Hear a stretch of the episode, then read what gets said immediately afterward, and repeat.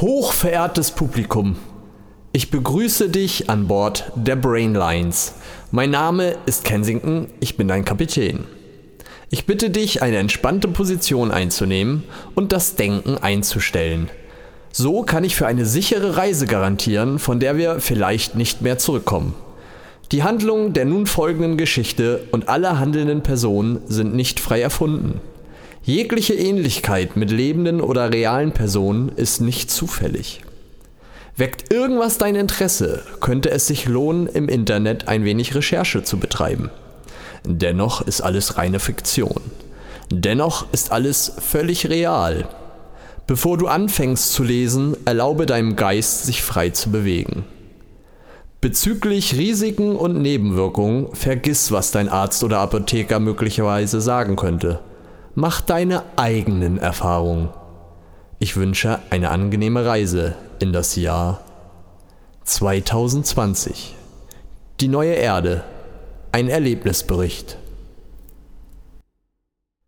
Es ist Juli und einer der heißesten Sommer, die wir je hatten. Die Sonne brennt unerbittlich auf unsere Köpfe nieder, doch das stört uns nicht.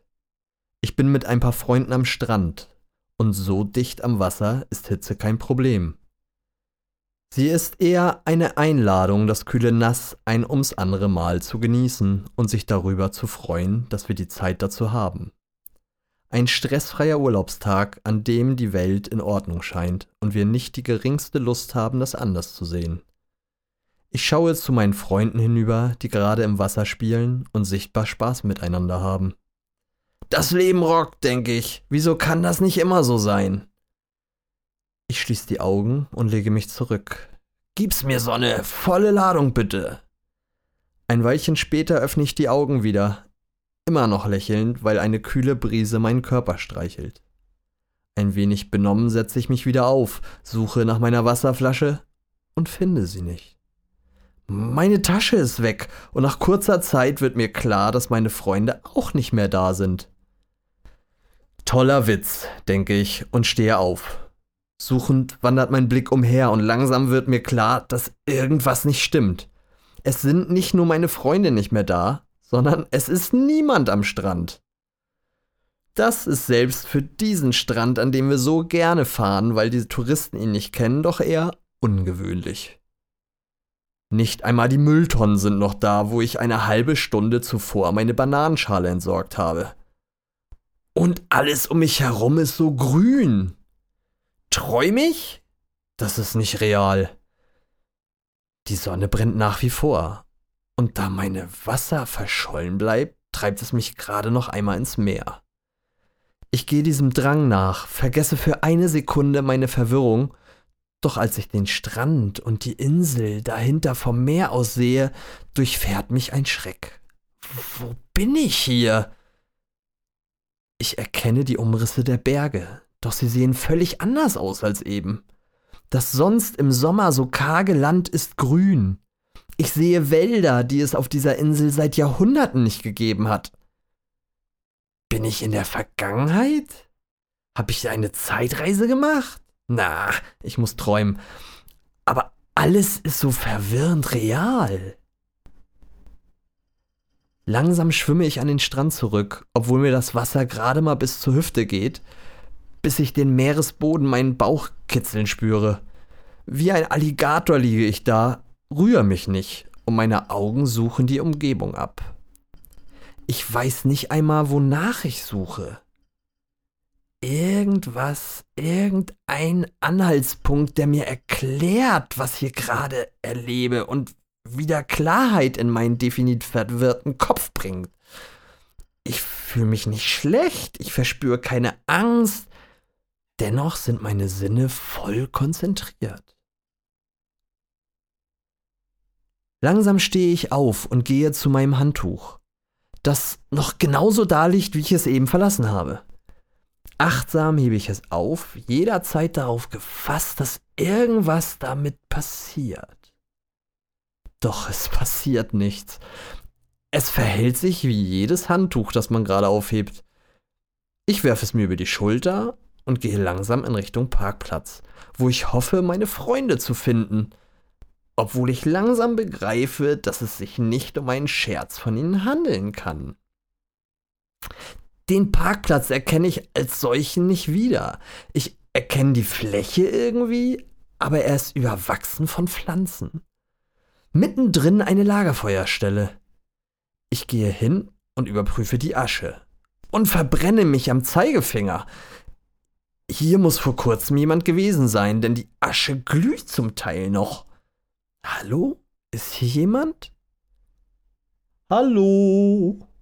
rufe ich erst zögerlich, dann doch so laut ich kann. Noch einmal Hallo? Doch außer ein paar Vögeln, die zetern aus den Bäumen ringsrum vor mir und meinen Lärmreiß ausnehmen, reagiert niemand. Was zum Henker geht hier vor, sage ich laut, und wie die Antwort lacht auf einmal eine Möwe über mir. Doch es klingt nicht unheilvoll. Es klingt einfach, als wüsste sie etwas, das mir entgangen ist. Ich schaue ihr nach. Sie fliegt in Richtung Inselinneres. Und ohne dass ich etwas hätte entscheiden müssen, setzen sich meine Beine in Bewegung. Langsam gehe ich ihr nach. Sie verschwindet aus meinem Blickfeld und ich verlasse den Parkplatz über den Weg, auf den wir ihn vor etwa einer Stunde erreicht haben. Doch auch der Weg ist anders als eben. Er ist noch da, aber wie alles um mich herum wesentlich bewachsener. Nach ein paar hundert Metern stelle ich fest, dass er nicht irgendwie bewachsen ist, sondern alles um mich herum Früchte trägt. Vieles davon ist reif, vieles noch nicht, aber alles ist essbar. Ich halte von einem Strauch voller dicker Brombeeren, aus dessen Mitte ein Feigenbaum wächst. Ich erinnere mich an meinen Durst und die Abwesenheit meiner Wasserflasche und erlaube mir, mich reichlich zu bedienen. Mein Gott, schmeckt das! Der Saft der Früchte läuft mir wohltuend die Kehle hinunter, und für einen weiteren Moment vergesse ich alles um mich herum. Ich wusste nicht, dass Feigen so saftig sein können, doch sie sind es. Saftig und süß. Ein wenig verzaubert folge ich dem Weg weiter, dann bleibe ich wie angewurzelt stehen. Unweit von mir sehe ich einen Turm, ein Stahlgerüst mit einer Kuppel obendrauf. Ich habe sowas schon einmal gesehen, aber nicht in real, sondern in Videos über Tesla-Technologie. Und ich sehe noch etwas, das alte, halb verfallene Haus. Unweit des Weges, auf dem wir hierher kamen, steht in einer Entfernung von etwa 200 Meter vom Turm gar nicht mehr so verfallen da. Es sieht ganz im Gegenteil toll aus, liebevoll hergerichtet und es scheint bewohnt zu sein. Die Fensterläden sind geschlossen. Doch ich sehe, dass die Terrassentür offen steht und ein weißer Vorhang sich im seichten Wind bewegt. Wie magisch angezogen, doch zögerlich gehe ich drauf zu. Um mich herum blüht das Leben. Überall summen Insekten, zwitschern Vögel, zirpen Grillen, wie im Wettstreit. Es ist regelrecht laut und gleichzeitig ruhig und harmonisch. Als ich auf der Terrasse stehe und gerade Luft hole, um Hallo zu rufen, kommt eine Frau aus dem Haus, sieht mich und strahlt mich an. Hey, schön, dass du da bist. Magst du eine Limonade mit mir trinken? Ich habe gerade welche gemacht. Sie winkt mich einladend zu ihrem Tisch, auf dem ein paar die Sonne reflektierende Gläser stehen, zu denen sie jetzt die Kanne stellt, die sie in der Hand hält. Verunsichert und neugierig folge ich der Einladung und setze mich auf einen der Stühle. Wie darf ich dich nennen? fragt sie mich freundlich und ohne jede Scheu. Nathan, sage ich zurückhaltend und schaue sie das erste Mal direkt an. Sie ist kaum älter als ich, hat schulterlanges braunes Haar und eine Sanftmut in den Augen, die mir die Sprache verschlägt. Ich erkenne mich selbst nicht so ganz wieder. Wo ist der charmante Unterton in meiner Stimme? Wo meine Wortgewandtheit? Wo mein Selbstvertrauen? Normal bin ich nicht schüchtern, Aber in diesem Moment, in dieser Situation, würde ich mich am liebsten in ein Mauseloch verkriechen. Was geht hier vor sich? Hallo Nathan, es freut mich sehr, dass du heute vorbeigekommen bist. Die anderen sind alle irgendwo unterwegs und ich habe schon gedacht, ich muss hier allein sitzen und meine Limo genießen. Ich heiße Samira und es freut mich sehr, dich als Gast zu haben. Sie reicht mir ihre Hand. Und ich erwidere den Gruß. Sie schenkt uns Limo ein und reicht mir ein Glas. Vergnügt und unbedarft schaut sie mir dabei in die Augen. Sie freut sich wirklich über meinen Besuch. Die Limo schmeckt und löscht meinen Durst noch einmal völlig anders als die Beeren und Feigen zuvor. In einem Zug leere ich das Glas und sie quietscht vor Vergnügen. Das ist ein tolles Lob. Noch eins? Ich japse nach Luft, während ich sie dankbar anschaue und ihr mein Glas hinhalte. Lachend schenkt sie nach, dann erst trinkt sie von ihrem eigenen. Sie ist so schön, wie sie da sitzt. Nicht wie eine Schönheitskönigin, nicht wie ein Model, sondern einfach schön. Innere Schönheit, die nach außen strahlt. Ich bin erneut wie verzaubert, vergesse jede mir beigebrachte Form von Höflichkeit und bekomme wieder kein Wort über die Lippen. Lächelnd lehnt sie sich in ihrem Stuhl zurück und schließt genießerisch ihre Augen. Ihre Mundwickel zucken ein wenig und dann sagt sie, Du bist nicht von hier, oder? Naja, sage ich, irgendwie schon, aber ich weiß nicht, wo ich hier bin. Erstaunt und interessiert öffnet sie ihre Augen und schaut tief in die meinen. Ich fahre fort. Ich kenne die Insel und ich lebe schon seit ein paar Jahren hier, aber sie ist irgendwie völlig anders, als ich sie kenne. Kann es sein, dass ich träume? Ich weiß nicht, was nimmst du denn gerade wahr? Ich erzähle, was seit eben passiert ist, und sie schaut mich verwundert, aber nicht verurteilend an. Ihre Blicke sagen, dass sie mich ernst nimmt, und sie fragt mich, was denn gerade so anders sei als vorher. Irgendwie alles. Ich merke, dass ich immer noch auf der Insel bin, aber die Insel ist völlig anders. Das erste, was mir auffiel, war, dass alles so üppig bewachsen ist, was ich hier vor allem im Sommer überhaupt nicht kenne. Dann na, dass der Müll, dass die Mülleimer nicht da sind, dann, dass der Parkplatz und der Weg voller Grün und Essen ist, dann dieser Turm da hinten. Und naja, wie soll ich es sagen, als ich vor ein, zwei Stunden hierher kam, war dieses Haus noch in einem desolaten Zustand. Ich habe mich mit meinen Freunden darüber unterhalten, wie schade das ist. Und dass man eigentlich einfach das besetzen müsste, wenn sich niemand drum schere. Und was man alles Tolles damit machen könnte. Es ist einfach, als sei ich in einem Paralleluniversum, in dem alles ist, wie es sein sollte. Nachdenklich, aber immer noch freundlich schaut sie mich an. Und dann rüber zum Turm. Nathan, welches Jahr haben wir? Na, 2015, sage ich. Zumindest soweit ich weiß. Sicher bin ich mir gerade überhaupt gar nichts. Überrascht schaut sie wieder zu mir. Einen kurzen Moment scheint sie zu überlegen und dann sagt sie mit einer sanften Stimme, die mich wieder verzaubert: Mein lieber Freund, entweder hast du eine Amnesie oder du bist ein Zeitreisender. Aber hier, wo wir gerade sind, schreiben wir das Jahr 2020. Wenn wir es denn noch tun, weil es eigentlich völlig uninteressant geworden ist. Und vergnügt fügt sie hinzu, was wäre dir denn lieber? Völlig verdutzt durch diese Mischung aus Informationen, die man lieber nicht hätte, und ihrem Ausdruck von, dass es überhaupt nicht schlimm ist, weder das eine noch das andere, suche ich nach einer Antwort. Ich habe nicht die geringste Ahnung. Ich weiß nicht, was passiert ist, und ich habe auch keine Ahnung, wie diese Insel sich in fünf Jahren so erheblich geändert haben kann. Ich würde, glaube ich, gerne nach Hause. Aber das sind etwas 20 Kilometer, die wir vorhin mit dem Auto zurückgelegt haben, das ich einfach nicht mehr finde. Vielleicht kann ich ja per Anhalter fahren. Sichtlich vergnügt schaut sie mich an und ich verstehe nicht ganz, was an der ganzen Sache so spaßig sein soll.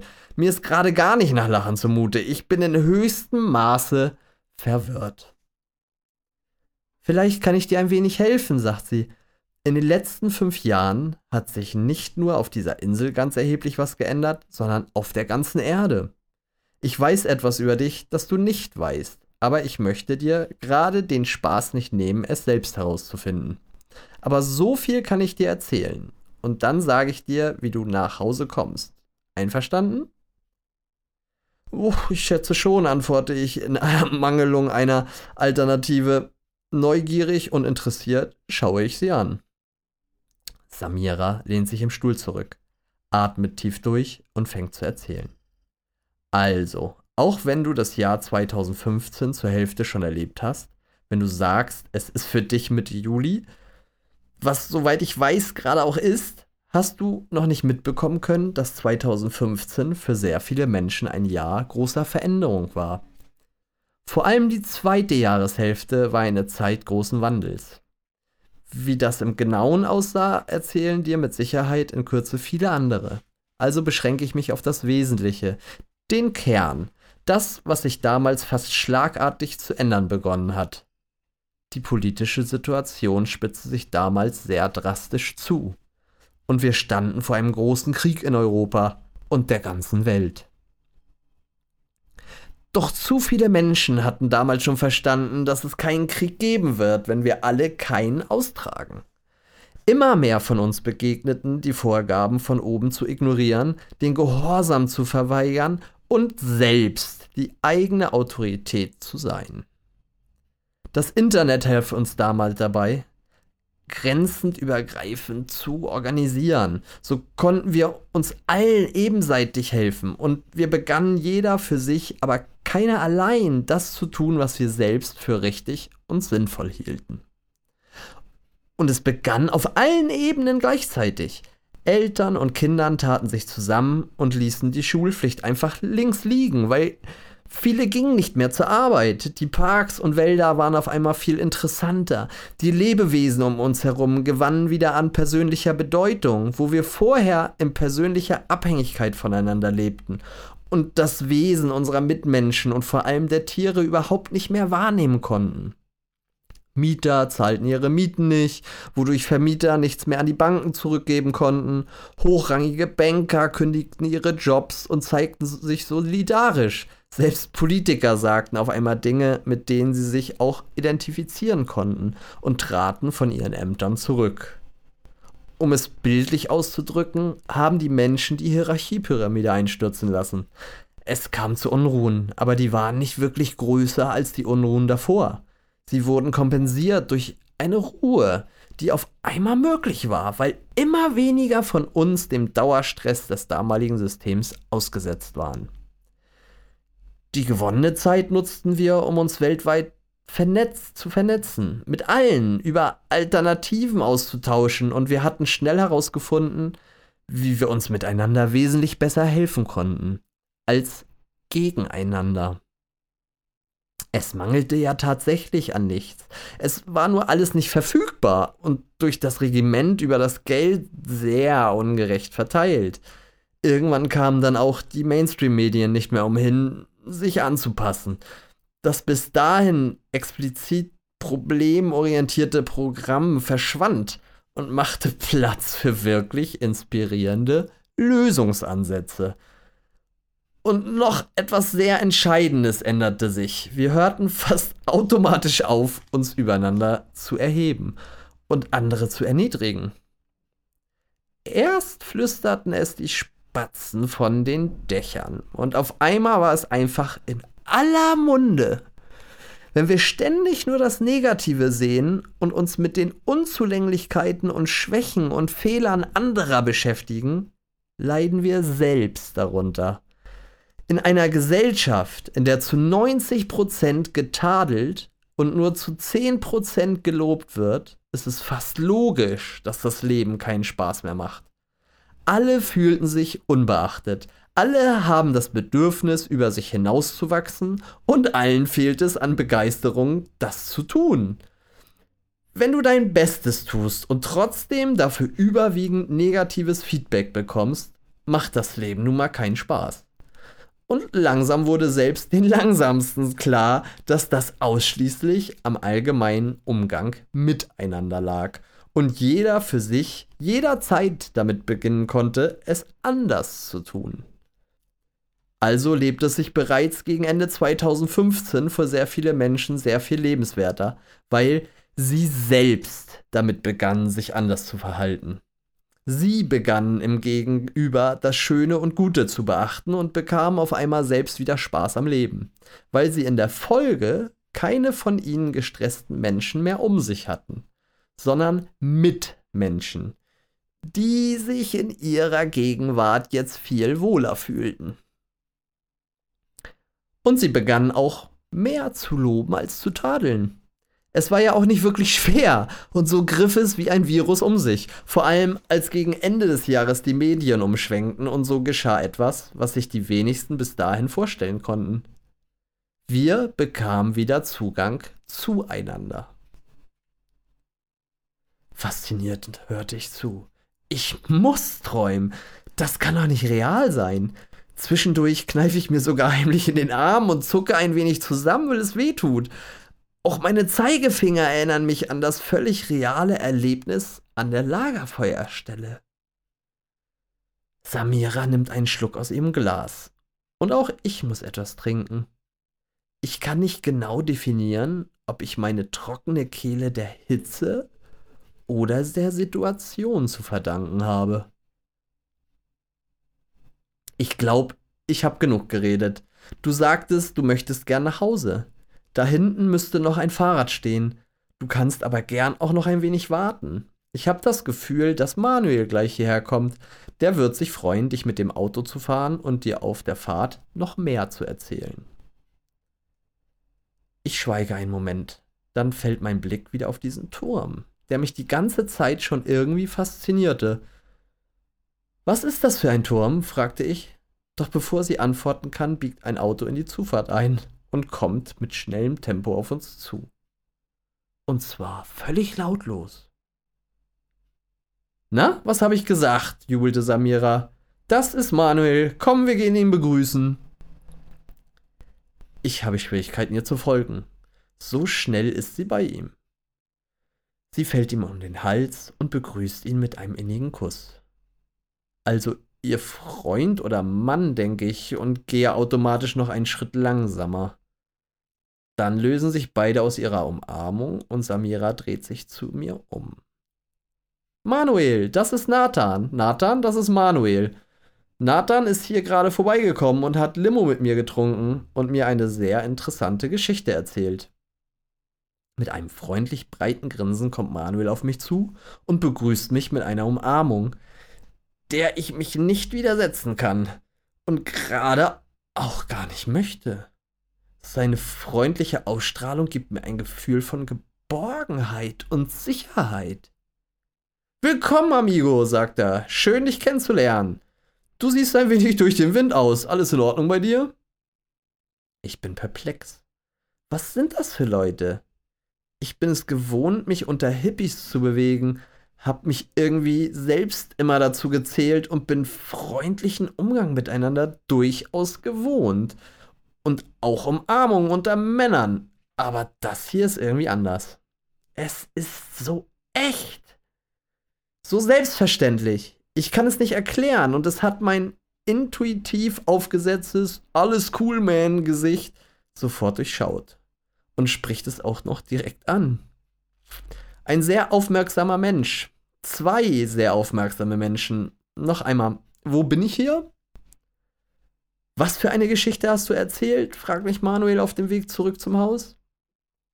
Und erst hier wird mir klar, dass für die beiden meine Geschichten tatsächlich interessanter sein muss, als die, die ich eben von Samira gehört habe. Dennoch bin ich so verwundert über das alles, dass ich mich plötzlich erstmal setzen muss. Mitten auf dem Weg, mitten auf dem Boden. Mir schwindelig, und sofort stehen die beiden neben mir und helfen mir auf. Komm, wir bringen dich auf die Veranda. Da kannst dich erstmal sammeln. Ich kann nicht einmal definieren, wer es gesagt hat. Bevor ich mich versehe, sitze ich wieder auf dem Stuhl auf der Terrasse. Ich nehme das Glas, das mir bereits zum dritten Mal gefüllt mit dieser wundervollen, trotz der Hitze immer noch kühlen Limonade gereicht wird. Doch dieses Mal nehme ich nur kleine Schlucke.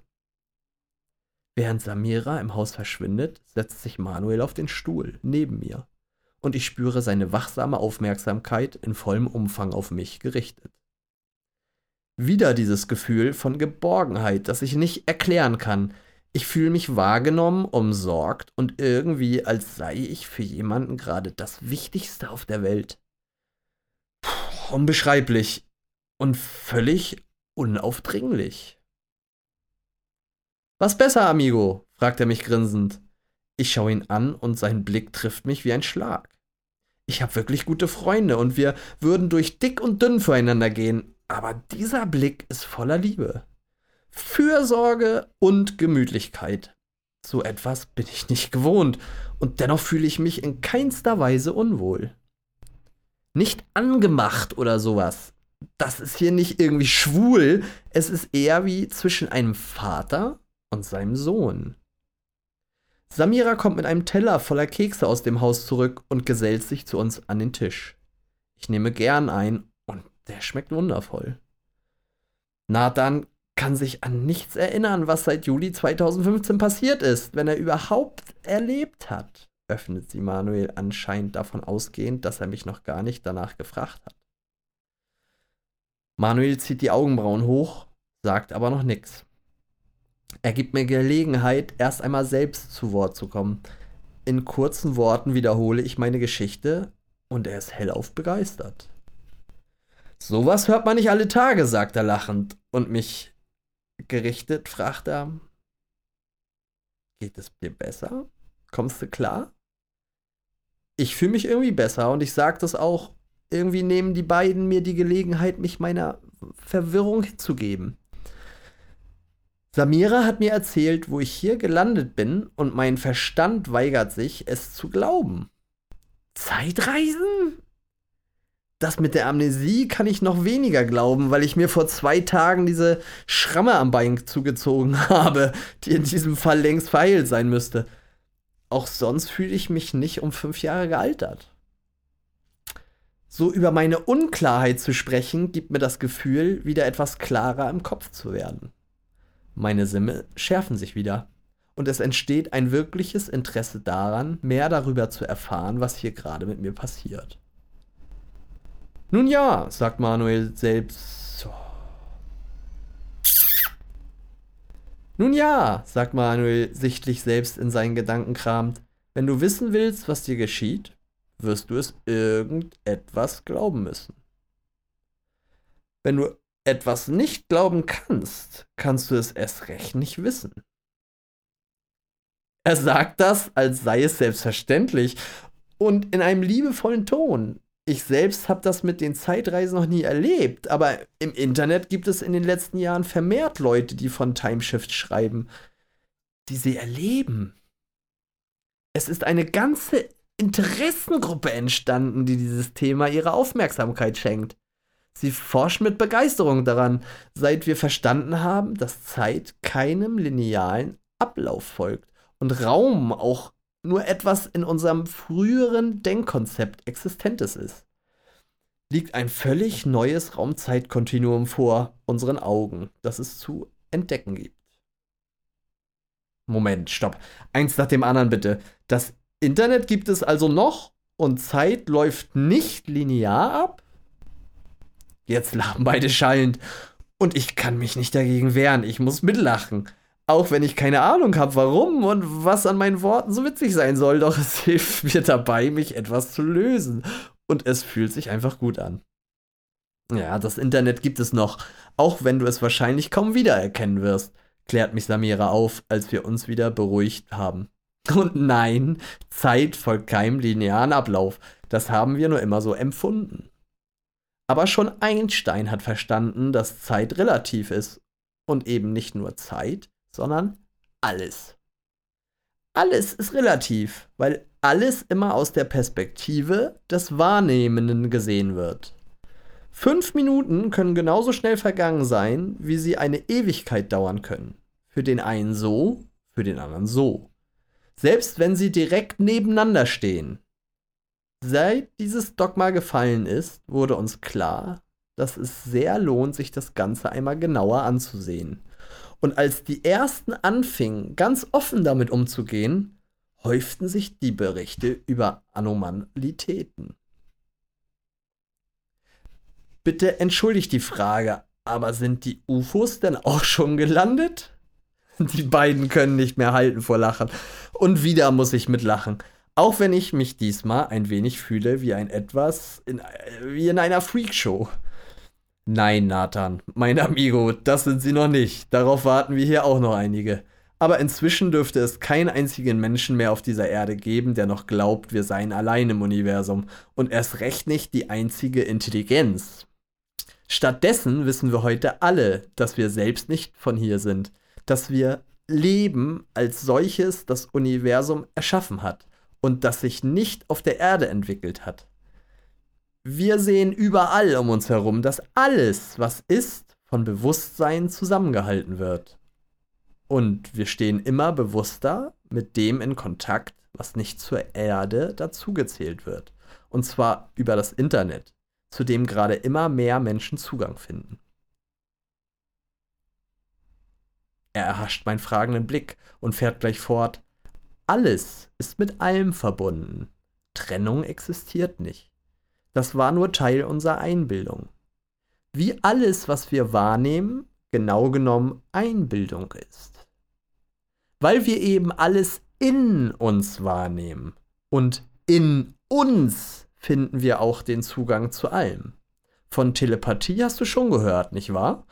Ohne dass wir darüber gesprochen hätten, kann ich dir zum Beispiel gerade sagen, dass ich weiß, dass Samira kurz vor meiner Rückkehr nicht nur gespürt hat, dass ich bald da sein werde, sondern es dir auch gesagt hat. Ich wusste nicht, mit wem sie geredet, aber ich wusste, dass sie mich spürt und gerade von mir redet, weil ich es in diesem Moment auch gespürt habe. Diese Dinge funktionieren über das, was ich eben das Internet genannt habe. Dieser Begriff hat sich mehr oder weniger durchgesetzt.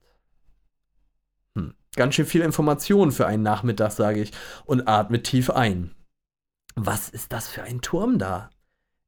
Erinnert mich an Bilder von Experimenten von Nikola Tesla, versuche ich abzulenken, um mich irgendwie zu sammeln. Gut beobachtet. So viel hast du ja gar nicht verpasst, grinst mich Manuel an. Ich musste eben daran denken, wie leise das Auto fährt. Da das für mich aber etwas völlig Normales ist und Samira es auch gar nicht mehr anders kennt, gehe ich davon aus, dass der Gedanke von dir kam. Da siehst du, wie gut wir vernetzt sind. Selbst du bist schon angeschlossen, auch wenn du das alles noch nicht so bewusst nutzen kannst. Du warst halt immer schon verbunden. Diese Türme stehen an ganz bestimmten Stellen und versorgen uns mit dem, was Tesla Raumenergie nannte. Wir haben 2016 Zugang zu diesen Technologien bekommen, als es aufhörte, dass die, die sich damit befassten, gejagt und aus dem Weg geräumt wurden. Sehr schnell wurden erste funktionierende Modelle verfügbar und sie werden immer noch weiterentwickelt. Einige kannst du gar nicht mehr sehen, weil sie einfach von Pflanzen bewachsen sind, sodass sie das Landschaftsbild nicht mehr stören. Sie versorgen uns nicht nur mit Energie, sondern über sie funktioniert auch das Internet und Telefon. Das Auto fährt auch mit dieser Energie. Es hat einen Akkumulator, der sich in der Nähe solcher Türme ganz von allein wieder auflädt. Sind heute alle so wie ihr? Will ich wissen. Na, ich hoffe nicht. Ah, worauf du hinaus willst, äh, weiß ich, antwortet jetzt Samira. Du wirst es schon selbst sehen. Die Menschen haben sich geändert, sagen wir. Sie sind jetzt alle wesentlich freundlicher zueinander. Die Erde ist ein sehr familiärer Ort geworden. Du wirst es auch an den Tieren sehen. Der Energieumschwung ist auch an ihnen nicht vorbeigegangen. Sie sind viel zutraulicher geworden, vielleicht weil sie heute nicht mehr so gedankenlos gegessen werden. Wenn überhaupt noch. Du findest heute keine Zäune mehr, weil alles von allen genutzt wird. Das war auch ein wesentlicher Punkt, der sich ohne dass irgendwer irgendetwas hätte bestimmen müssen, einfach geändert hat. Das Besitzdenken ist verschwunden. Keiner hat mehr Angst, man könnte ihm etwas wegnehmen, weil ja jeder alles hat, was er braucht. Weil ja alles da ist, nur eben jetzt frei verfügbar. Und die Mächte haben das einfach mit sich machen lassen? Grinsende Gesichter schauen mich an. Die Mächtigen, sagt Manuel. Wer hat denn deiner Meinung nach Macht? Na, du weißt schon, die Regierung, die Konzerne, die, die stellen die Banken die Spitze der Pyramide eben. Ich habe ja eben schon gesagt, dass wir noch 2015 durch den Entzug vom blinden Gehorsam die Pyramide haben einstürzen lassen, erklärt mir Samira. Die angeblich Mächtigen konnten aus einem ganz bestimmten Grund nicht das geringste dagegen tun, weil sie eben keine Macht hatten. Jedenfalls kein Funken mehr als jeder andere. Als uns klar wurde, dass wir, jeder einzelne von uns, inklusive den Mächtigen, Macht haben und durch diese unsere Macht alles passiert, was passiert und irgendwer über irgendwen nur Macht ausüben kann, wenn der andere es zulässt, und genau diese Wirkung hat Gehorsam. Durch den diese ganzen hässlichen Dinge passierten wie Kriege und Hungersnöte, nahmen wir uns ein Stück für Stück unserer Macht wieder zurück, indem wir anfingen, das zu machen, was wir selbst für sinnvoll befinden. Und uns ebenseitig dabei helfen. Dann flog diese lang gehegte Illusion auf und hatte keine Wirkung mehr. Das war wahrscheinlich das Wesentlichste, was für Änderung gesorgt hat. Das hat uns unseren Handlungsfreiraum zurückgegeben, eben unsere Macht. Stück für Stück würde uns immer bewusster, was wir den ganzen Tag über tun und welche Wirkung es hat. Wir sahen, wie viel von dem, was wir täglich tun, tatsächlich schadet. Und als es uns bewusst wurde, hörten wir fast von alleine damit auf. Ich finde es bis heute erstaunlich, dass ich kaum jemanden kenne, der behaupten würde, er hätte in dieser Zeit irgendwas getan, das übermenschlich oder übernatürlich gewesen wäre. Alles wurde auf einmal machbar. Und als wir anfingen, uns ein neues Verhalten anzugewöhnen, wurden wir ganz von alleine immer besser darin. Das Leben machte einfach auf einmal wieder Spaß. Und allein das war für viele einfach regelrecht Neues, das Lust auf mehr machte. Ihr wollt mir also erzählen, dass es heute keine Verbrechen, kein Hunger, kein Hass oder Krieg mehr gibt? fragte ich ungläubig. Zumindest verschwiegend gering, sagte Manuel. Aber es gibt keine Polizei mehr, keine Gefängnisse, keine Anwälte oder Richter.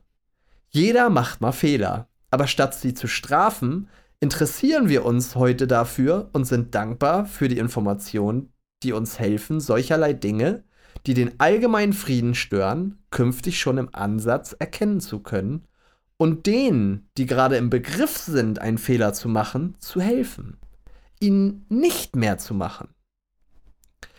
Dazu brauchen wir aber keine Gewalt mehr. Wir haben Verständnis. Diese Information landet früher unter Verschluss in den Gefängnissen. Das ist eine große Bereicherung. Wie? Ihr habt Verständnis für Verbrecher, will ich wissen? Nee, wir verstehen, wie eins zum anderen kommt und achten alle wachsam übereinander. Und wenn wir sehen, dass etwas zu Schaden führt, springen wir ein und helfen. Es ist zu vermeiden. Das ist auf jeden Fall besser, als zu fragen, warum Gott irgendwas zulassen konnte, um damit zu kaschieren, dass wir selbst unachtsam waren und selbst die, die etwas zugelassen haben. Was ist mit Gott? frage ich. Das erzähle ich dir liebend gern auf dem Weg. Ich spüre Unruhe in dir und die Neugierde, was mit deinem Zuhause passiert ist, was ich sehr gut verstehen kann, wenn ich mich in deine Situation versetze. Lass uns aufbrechen, dann zeige ich dir doch bis dahin noch ein paar andere Dinge. Fragend schaue ich zu Samira hinüber, die mir in Worten antwortet: Fahrt ruhig, Jungs, und mach dir keine Sorgen, Nathan. Wir werden uns wiedersehen, ich spüre es. Fühl dich hier immer von Herzen willkommen. Wir stehen auf und verabschieden uns. Sie drückt mich lange und herzlich an sich. Und dann gibt sie mir einen genauso innigen Kuss wie zuvor Manuel zur Begrüßung. Ich bin viel zu geschockt, um mich zu wehren und merke, wie mir die Knie weich werden. Dann wendet sie sich mit gleicher Aufmerksamkeit zu Manuel zu. Ich weiß nicht mehr, was ich noch denken soll. Irgendwie explodiere ich innerlich vor Glück. Du gewöhnst dich schon noch dran, grinst mich Manuel an, als sich aus ihrer Umarmung zu lösen versucht. Inzwischen herrscht hier ein hohes Maß an Liebe. Wir hatten fünf Jahre Zeit, es mit aufzubauen. Ich kann mir vorstellen, dass es einen Zeitreisenden von 2015 regelrecht umhaut und nimmt mich in den Arm mit ihnen in Richtung Auto. Benommen winke ich Samira zu, mein Handtuch auf den Schultern balancierend, die dann aus meinem Blickfeld verschwindet.